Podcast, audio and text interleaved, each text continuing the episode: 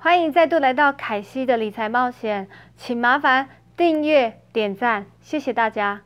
大家有没有感觉这星期的股票特别难操作？在疫苗的消息一出来之后，疫情股兴奋的大涨，但没几天又露出了狐狸尾巴，好像没有涨过一样。纳斯达克也好不到哪里去，明显转弱，感觉得出来资金有转移到别的地方去，所以在操作上很容易被双八。所以短线操作的要注意，尤其是游轮 CCL，根本就是爱情的辫子。那天疫苗消息一传出来，它一度涨到四十 percent，没几天就跌了四块钱。我记得我的影片在抄底 CCL 那一集的时候，我买在十三点六二。但是呢，在道琼大涨那天，我为了表达我对疫情股的最高敬意呢，我追高了 CCL。没想到这几天跌得惨兮兮，我以为我搭上阿拉斯加的游轮去追极光，没想到竟然搭到铁达尼号。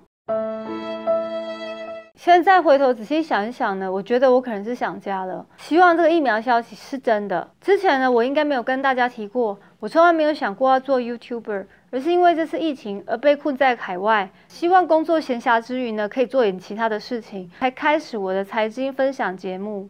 说到这里，我要感谢大家一路以来的相陪。虽然现在飞机飞了，但是我还是怕被传染的可能性，暂时就不坐飞机了。不过这次的冲动的 CCL 经验呢，还是告诉我，投资还是要理性思考，并且要遵守纪律。但如果和我一样也做出支持疫情股行动的人呢，也不要过度担忧。毕竟我相信这个世界不会永远这样的，而且这个 CCL 暂时也没有倒闭的危机。只要做好风险管理，我个人呢会暂时抱着。同一天呢，辉瑞的执行长出售五百六十万美金的持股，等于他手上的六十二 percent 的股票。手上还有七万八千两百三十股股票，很巧合的，辉瑞执行副总跟他心有灵犀，在同一天出售了。一百八十万的美金股票，公司其实有出来澄清，说这两位其实本来就已经有他的财务规划。执行长其在八月的时候就已经授权股票在特定的价格卖出，但另外一位执行副总其实在去年十一月也安排了股票要售出。但外界一直不断的传言说，为什么要卖股票？疫苗就快要发明出来了，公司股价势必会大涨，为什么他们要卖掉手中持股？莫非这个新闻的真实性不大？其实呢，之前莫德纳的高层也卖过他的股票，短期上对股票是有影响，不过以中长期来看，这些股票也慢慢涨回来了。说真的，卖股票也是人之常情，赚有赚钱，谁会不想获利呢？或许就出在时间点的问题，不然我觉得其实我们不需要去放大来看这件事情。身为公司的高级主管，其实还是会一直分配到股票，而且公司疫苗的好消息出来。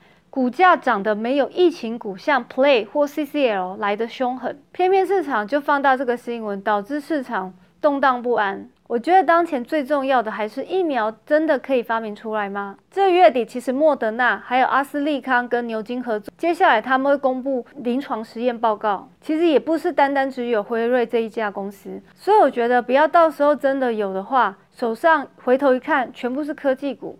那就多多少少可以布局一些疫情股，不过如果没有什么耐心的话，那就不要考虑了。因为疫苗从研究、大量生产，再来运售、分配，然后普及到全世界，其实需要很长的时间。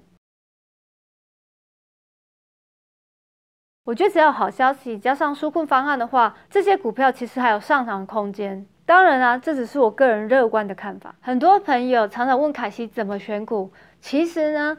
选股没有那么难，最重要的还是选择你了解的产业。我对于科技板块很熟悉，因为其实我是个理工仔女。我对于新的技术或资讯呢特别有兴趣，我可以花一整天时间在我的小宇宙里面研究一家公司，它的技术领域和未来的发展。最后我去看公司的基本面和财务方面。所以，我对我自己选择的股票都还算蛮有信心的，不会突然的风吹草动或是大跌就卖出手上的持股。我会挺过这些风雨，然后看到最后的彩虹。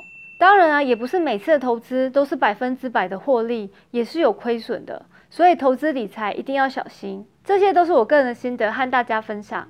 这一期我将跟大家分享三档股票的财报：RVLV、TIDO、Parentier，还有财报后我对他们的看法跟操作。那我们就开始吧。第一家 Revolve 代码 RVLV，财报后股票大跌十 percent，但其实公司在疫情下表现算不错。虽然不能说大力的拍手叫好，但也不算差。比起很多公司，但我觉得会有这样反应，或许是因为担心下一季，或者有人获利了结。公司虽然因为疫情在美国比较严重，大家没有什么机会参加派对或聚餐，所以在美丽的衣服购买欲望下降很多。这方面影响他们本地的销售额下降了六 percent。但是相反来说，国际部门却是有十八 percent 的成长，现金流比起上一季成长达到一亿四千万美金，比起上一季成长十三 percent。再来，我们来看一下内 income 净利也成长了一百 percent。净利是指企业毛利周除去税款、利息及一切杂项费用所剩的利润。有趣的是，公司在这一季又把欠的钱。还掉了九百万，只剩下一千五百万美金的欠款。这家公司几乎每一季都会把之前借出来的钱拿去还款，可见公司有足够的现金。但唯一让我最担心的是，公司的活跃用户虽然这一季 Q 三和去年同季相比有增加，但是如果能仔细的对比前几季，会发现增长越来越慢。之前至少有双位数字的成长，现在只剩下个位数。到底是不是疫情造成的，还是说用户转移到别的平台？这点绝对是要密切观察的地方。我个人觉得这对公司的生意非常的重要。我之前有说过，如果股价来到十八以下，是可以考虑的价位。第二档股票 Datado 股票代码 DDOG，在公布完第三季的财报之后，Datado 股票在盘中交易下跌了七 percent。虽然 Datado 的收入同比增长还是非常强劲。达到一点五四七亿美金，高于华尔街当初预期的一点四四三亿美金。但是为什么还是下跌呢？主要是因为 Datado 的营收还是持续下滑。上一季呢下滑到六十八 percent，大家觉得再给他机会，没想到这一季跌到六十一 percent，甚至下一季公司引导预估 Q 四呢可能会来到四十四 percent。虽然呢，刚开始疫情带动公司的快速增长，但近期的销售放缓，可能是现在客户该买的都买了，而且市场还有很多竞争对手。毕竟这种商品不是唯一，也不是必须使用的。很多人可能到现在还不是很清楚 Data 都是做什么的。如果真的有兴趣去了解这家公司的技术的话，不妨去看我的第二十九集。而这边我用另外一个比喻的方式，让大家去了解。今天凯西的保养品用完，想去买保养品，但是肚子很饿，又想吃个便当，然后又发现家里的青菜不够，也想喝一杯珍珠奶茶。这样子的话，我是不是要东奔西跑，跑去菜市场、百货公司跟转角的巷子？当然，我愿意，还是做得到。但是如果一个地方可以让你一次买到，是不是更方便？所以 Data Do 是可以把不同品牌公司的云端组合起来，提供这样的平台，像 AWS、Azure、Google Cloud。所有问题发生的话，也可以在这平台一次解决，听起来是不是很方便？不过也不是所有企业都用得起这样的服务。之前我就有不断提醒过，这种 SaaS 公司，也就是软体即是服务的公司，一旦营收下滑呢，就会反映在它的股价上。我个人认为，这类型的 SaaS 科技股，疫情恢复，短时间内或许不会涨很多，因为这一段时间的涨幅已经反映未来了。但是如果以更长远来看的话，经济如果复苏，大家或许倾向这样的产品。毕竟呢，低豆产品可以让客户工作起来更有效率、更方便。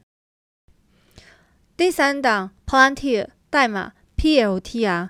IP 后首次第三季财报亏损扩大，从 EPS 负零点二四扩大到 EPS 负零点九四，营收与上一季相比成长五十二 percent。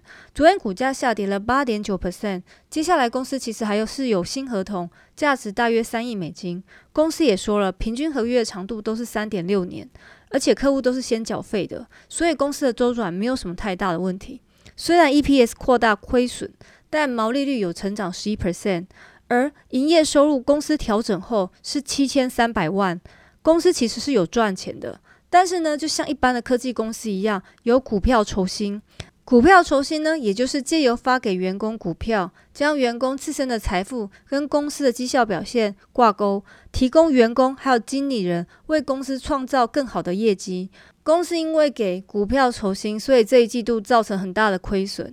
我们再才从资产负债表看，它的现金和现金等价物有十八亿。其实 p l a n t 对投资者来说，最重要是公司接下来有没有赚钱。因为公司曾经在二零一八年和二零一九年亏损六亿美金，但那天我花时间去研究一下公司的历史表现，这公司十七年来没有赚钱，但也没倒。所以我就问自己，有哪些公司不赚钱但又不会倒？就让我直接想到了亚马逊，所以我觉得他们开始的节奏很相似。当然，我不会说它是亚马逊公司呢会选择在这时间上市，说明公司想从被动转为积极，并且是用传统方法上市。我觉得公司开始要努力去获利了。公司也给出明年的引导，二零二一年收入将会增长三十 percent。之前呢，我有提过，客户主要是来自政府机构和一些商业用户。但是呢，政府还是占的比较多。投资者希望在未来能看到多一点的商业用户的成长。以公司目前的 P/S 值来看，在二十左右，接下来的股价可能会有比较大的浮动。但我进的仓位十块钱算是安全，所以我愿意等待看它接下来的表现和发展。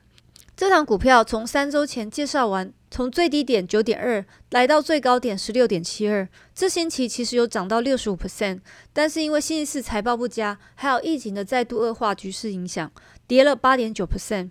但是看完视频后，跟我一样也有买的人，还是有不错的获利。记得周末买杯星巴克犒赏自己，当做凯西招待的。这一期的财报分享就到这边结束。我个人的投资观点来说，其实我算是长期投资者，并且呢，我是在寻找一家好的企业，并且合理的价钱，不是只是买一档股票。但我也会分配一些中短期的投资在里面，因为我血液里还是有一些冒险的基因。随着外面的疫情越来越严重，大家一定要好好保护自己。最后呢，请朋友订阅、点赞和分享，还有记得开启你的小铃铛，才不会错过每一期的理财。我们下期理财见，拜拜。